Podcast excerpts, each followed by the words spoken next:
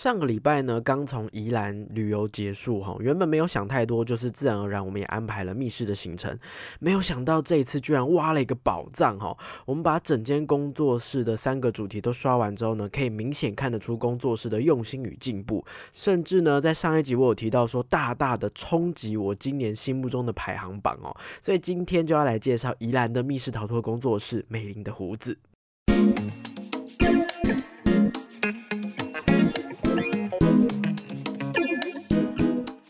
嗨，各位大家好，欢迎回到逃脱记录点，我是主持人阿纪。这个节目将一一介绍全台湾的密室逃脱主题，并且有身经百场上的密室老手们分享他们的逃脱心得，还有最主观的密室排行榜跟密室新闻时事。所以新手老手一起来进入密室的逃脱大坑吧。如同刚刚所说，哈，这一次大家到宜兰旅游，本来是想说，哦，自从九月疫情逐步开放之后呢，就是工作又渐渐的紧绷起来，越来越忙了，每个人的压力都蛮大的哦。所以这一次选择要到宜兰，就是。做一个放松之旅，好，我们找了一个很棒的民宿，大家就待在里面，想要吃吃东西啊，发懒啊，没有想要做些什么特别的行程。然后呢，当然我们也是想要找密室逃脱来玩嘛，所以目前呢，在宜兰的密室工作室好像只有三间，其中我们挑选了梅林的胡子这间工作室。对于这家呢，我以前就有听说过这个名字，但是我几乎是没有看到过任何的文章或是任何玩家有讨论过这间工作室。然后呃，我们已经是老手了嘛。啊对于我们这些习惯依照口碑来挑选密室的人来说呢，就对这件工作室没有抱太大的期待，好像没有什么风声的感觉嘛，那就随便玩玩吧。好，有点像开盲盒哦，如果很不错就捡到宝，如果不怎么喜欢，那也不太意外哈。结果三款主题玩完之后呢，我整个不禁想问，怎么会没有讨论度呢？大家为什么没有在聊梅林的胡子呢？明明是这么精致、这么顺畅的内容，明明是这么用心的工作室，明明我连台中都跑。去了，结果离台北这么近的宜兰，我现在才发现，哇，惊为天人，惊为天人哦。好，诶，我我我其实一直很担心，我不小心把这间工作室捧太高，但前面那一段好像就是捧太高哈。好，诶，我我希望大家呢，就是先听完接下来的介绍哈，不要让不要让不要就是不不小心让大家对于游戏有过度的期待。我这边呢，只是想要纯粹的表达说，诶，我原本没有期望，但是哦，喜出望外的一个心情哦。当然，它的游戏。都还是有着大大小小不同的优缺点，所以接下来呢，我会按照我体验的流程，把梅林的胡子这间工作室的三款主题介绍给大家。那我们就开始吧。首先呢，我体验的第一款就是他们最新的游戏，叫做《姻缘》哦，阴间的阴，一听名字就知道不太对劲哈。听说呢是以他们以前的游戏《大宅门》为基础去调整的，也可以算是他们团队目前最得力的作品哦。那梅林的胡子的官方网站上面基本上是没有什么故事大纲的，哦，只有视觉跟一些氛围上的文字。所以我虽然大概知道这是一个有灵异感的主题，但是真的没有想到是这么哈扣哦。一直到我到了。现场开始听小天使讲解，我才瞬间有一种。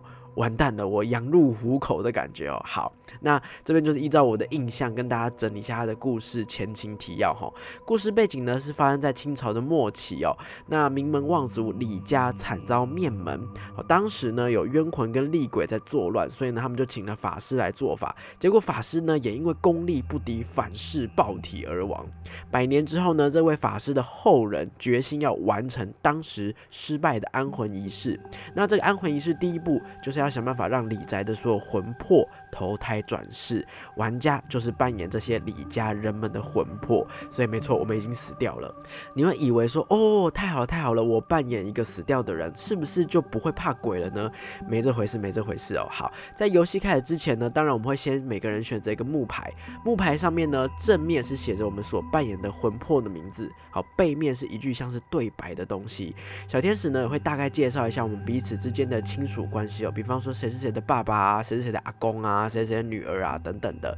好，不过就仅此这样了。好，背面那句对白到底是代表什么意思呢？哈，那或者是说，哦，就算我们是呃父子关系，但是我们之前有过什么样的爱恨情仇，就是一一切都是空白。好，为什么会这样子？因为经过百年哦，我们这些魂魄四处游荡，已经迷失自我，忘记一切了。所以如果呢要让我们顺利投胎，我们必须要想起来自己生前的过错。所以年轻的法师这一次。把大家召集起来，把魂魄们召集起来，就是想要让我们回到李家的大宅，回忆起自己生前的记忆哦。不过重点来了哈，当年有作怪的冤魂嘛。他还留在里面，也就是那个让法师爆体而亡的冤魂，他还在里面哦。如果在我们探索李宅恢复记忆的过程当中，不幸被冤魂给看到，或是触碰到。你就会立刻被抓走，所以怎么办？一旦发现冤魂，我们就要赶快面向墙壁，想办法不要引起他的注意哈。就是呃，我只是一棵草，我只是一棵树这样的概念哦，想办法等他离开。好，我听到这边的时候，我心里已经抓了一弹了。我想说，哇，原来是居然有 NPC，居然有冤魂在里面，居然被看到就会被抓走。他的说法是，只要一被看到，你就直接结束游戏，会被带离开。那也不是说就是带离开游戏的场景哦，是会被单独带到一个呃冤魂的空间，在那边等着。我想说。完蛋了，这一定是我们自己的报应哈！我们从来没有想到，原来做一个恐怖游戏，玩家的角度这种无预警感到害怕的感觉，这就是我们的报应啊！好，那接下来我们听完之后呢，就准备出发了。那姻缘很特别的是呢，一进入游戏的时候，不会先蒙上眼睛，而是会先有一个小小的桥段才蒙眼进入。也正是因为这个小桥段，我的恐惧感又翻了一倍上去。我真的没骗你，我第一次有一种。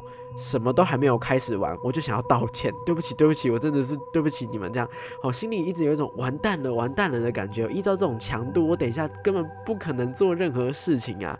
好，所以那个桥段结束之后，在蒙上眼前往密室更深处的这个过程当中，我就是草木皆兵，什么都好害怕。然后那个肩膀碰到门框，碰一下，哦，好可怕，这样哦。不过幸好一脱下眼罩就没那么紧绷了。OK，那姻缘呢？其实，在游戏出发之前，我们选的角色嘛，那会根据我们选的角色，把我们分成不同的组别。有一组呢，是由外面进到里面，就是指在游戏场景里面的里宅之外，想办法你要进到里宅之内。好，而另外一组呢，是本来就在里宅的里面，这样子。OK，那嗯，我是室内组的哈，我是在室内的里面。好，那我这边呢，会推荐胆子大的人，你可以选择室外组。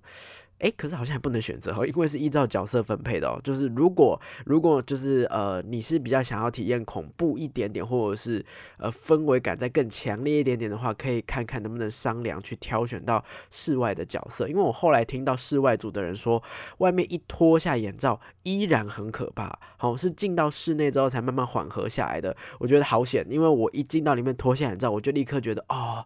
太好了，没有刚刚那么崩了，没有刚刚那个小桥段那么可怕的感觉了哈。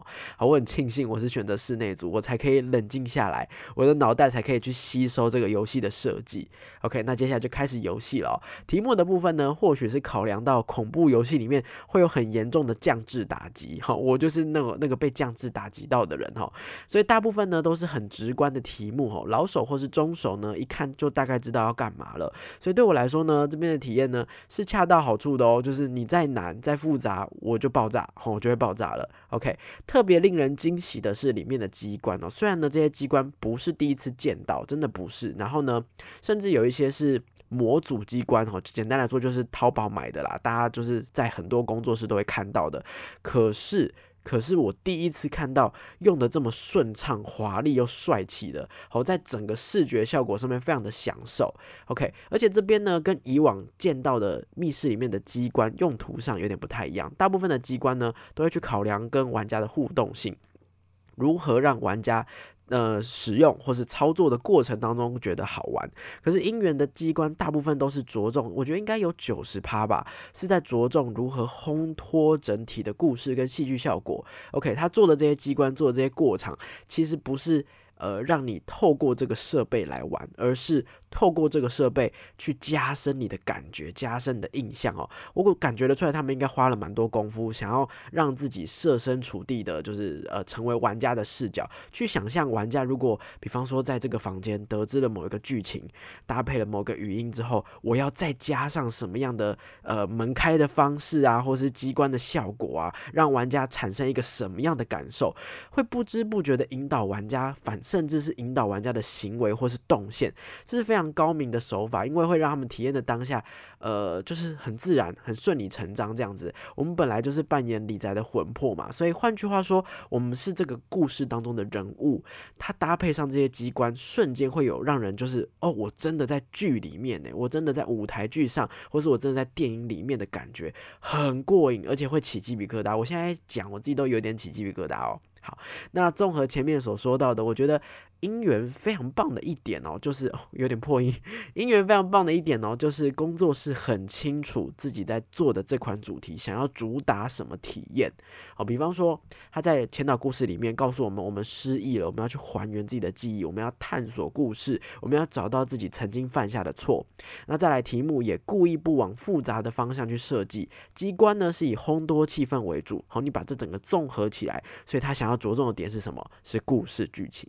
姻缘的故事设计呢，虽然很错综，但是不复杂，因为他角色人物很多嘛。李家一家人呢，从家谱啊到就是呃主主要的这个李家核心成员里面，总共有八个人，八个角色可以扮演，所以可想而知，当年一定是发生了一系列各怀鬼胎的事情哦，所以大家才会死光光哦。不过呢，也因为我们每个人在最一开始有领取角色的关系，所以你在游戏的探索过程会自然而然去记得我我这个角色做了什么。我怎么死的？我为什么要对别人做这些事情哦？所以呢，呃，到最后，其实每一个人把自己的部分给丢出来，哎，就会变成一个线性的故事，很轻易就可以拼凑起来了。反而有一种玩 LAP 还原本，你把整个事件还原起来的成就感，我觉得很棒。在这个拼凑剧情的过程呢，别忘了，它不是让你顺顺利利的拼凑，还有令人怕爆的冤魂哦。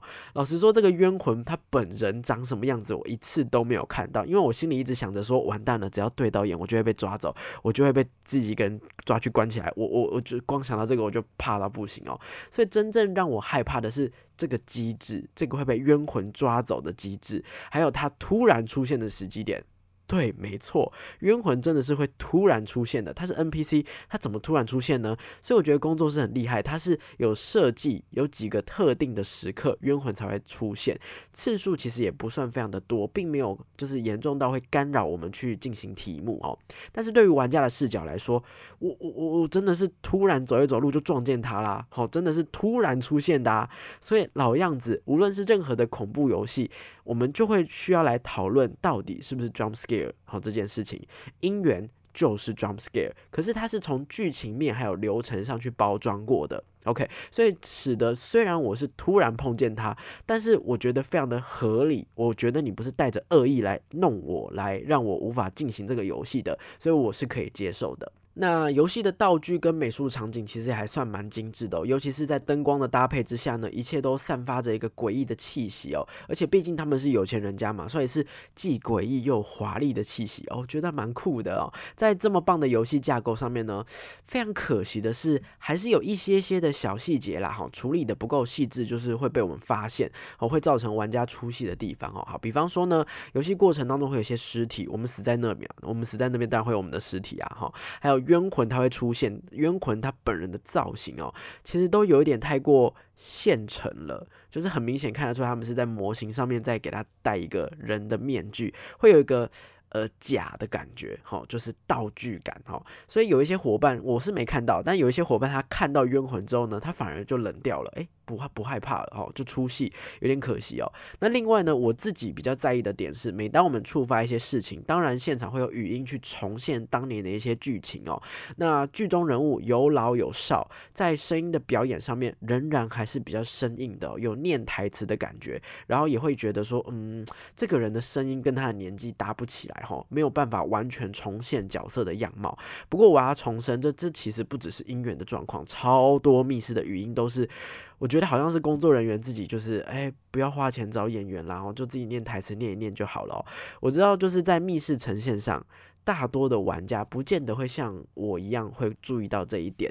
好，那就是可能你很努力的去找了很优质的声音演出，可是玩家就是哦没在听没在听这样子。好，可是呢，如果呃，即便你要找自己人来演，好，那你多想办法。去揣摩那个心境，去揣摩那个心情，在声音的变化上面，哦，语调再丰富一点啊，等等的。我觉得如果你有在多努力一点点，再多注意一点点，整个作品就会上升到不同的层次哦。所以我诚挚的希望各个密室的设计师，除了用心在密室的流程啊、故事之外呢，最直接去给玩家的这个戏剧效果，包含语音。灯光、好音响的品质等等的，也可以花心思在上面哦。其实是会不一样的。那这些刚刚提到的缺点，其实放在其他密室来看，其实并不会那么的明显。可是放在音源这样子，就是你特别偏重沉浸感跟剧情体验的游戏上，一切有可能造成我们出戏的东西，就会变得很明显。OK，所以我觉得有点。呃，我我不知道怎么讲哦，非战之罪吗？我也不知道该怎么说，因为你再怎么用心，其实都很难把方方面面做到滴水不漏。毕竟它的背景时代就不是现代，但是我们就是在现代的一个主题嘛，吼，所以所有的环节都做到滴水不漏是很难的啦，吼。所以对我自己来说呢，呃，这个游戏的主体已经太过优秀了，所以我就会觉得说，哦，好，虽然它真的还是有一些小瑕疵，但瑕不掩瑜还是很棒的。OK，那另外呢，在角色的八个人之中呢，还是有。边缘角，好，我很幸运哦，我选到了一个比较故事风暴中心的人，所以整场我是没有察觉到什么异样的。不过相较之下，其他伙伴他们选到在故事非常外围的配配配配配角，哈，在玩的过程当中呢，我想他们会有一种。啊！你们的事情一个个都爆发出来了，你们的事情一一都被揭发了。什么时候换我？什么时候到我的怕？但他的怕呢，一直到游戏结束，迟迟都没有到来，可能会有点失落了哈。那不过呢，后来我去跟这个这些伙伴就稍微聊了一下，我们会交换一下心得哦。对于边缘角来说呢，自己的故事没有那么精彩，差异上是他的代入感会比较低。以我的角色来说呢，在我了解到我自己犯下的错的时候呢。我当下真的是觉得很抱歉，然后跟很害怕哦，完蛋了，我做错事了，我要被报复了哈，这这种的这种心情哦。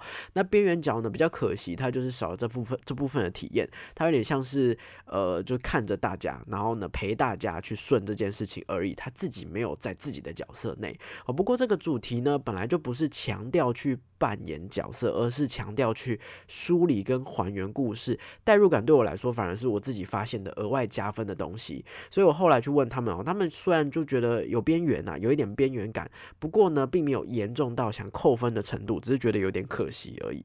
整体而言呢，姻缘呢算是我近期玩到最对胃口的游戏了。倒不如说梅林的胡子真的是很让人惊艳哈。近年呢，我发现有很大一部分的密室工作室，它着重在呃展示最新、最特别、最强的东西，比方说最恐怖的设计啊，最大的场地呀，哦，或者是最酷炫、没有看过的机关啊等等的。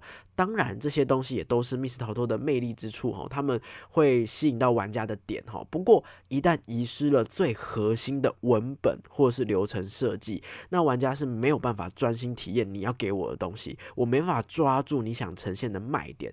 原因就是因为，呃，比方说不顺畅的体验过程、不合理的剧情发展，或是你的谜题过度困难，他们都是杂讯，好，太多太多的杂讯了，我就没有办法去去去去凸显，其实你是一个多棒。的游戏，OK，那美林的胡子呢？给我的感受就是，他反而回归了最基础、最本质的东西。